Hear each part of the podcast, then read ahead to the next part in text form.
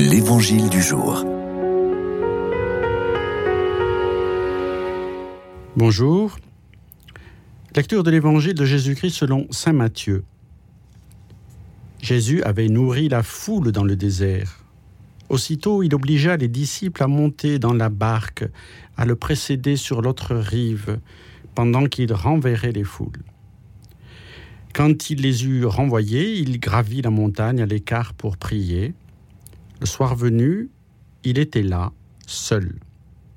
La barque était déjà à une bonne distance de la terre. Elle était battue par les vagues, car le vent était contraire. Vers la fin de la nuit, Jésus vint vers eux en marchant sur la mer. En le voyant marcher sur la mer, les disciples furent bouleversés. Ils dirent c'est un fantôme. Pris de peur, ils se mirent à crier, mais aussitôt Jésus leur parla. Confiance, c'est moi, n'ayez plus peur. Pierre prit alors la parole. Seigneur, si c'est bien toi, ordonne-moi de venir vers toi sur les eaux. Jésus lui dit, Viens. Pierre descendit de la barque et marcha sur les eaux pour aller vers Jésus.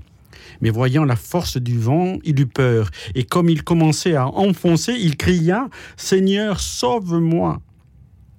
Aussitôt Jésus entendit la main, le saisit, et lui dit, Homme de peu de foi, pourquoi as-tu douté? Et quand ils furent montés dans la barque, le vent tomba. Alors ceux qui étaient dans la barque se prosternèrent devant lui et lui dirent, Vraiment, tu es le Fils de Dieu.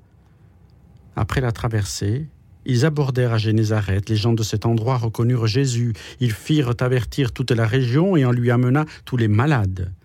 Ils le suppliaient de leur laisser seulement toucher la frange de son manteau, et tous ceux qui le faisaient furent sauvés.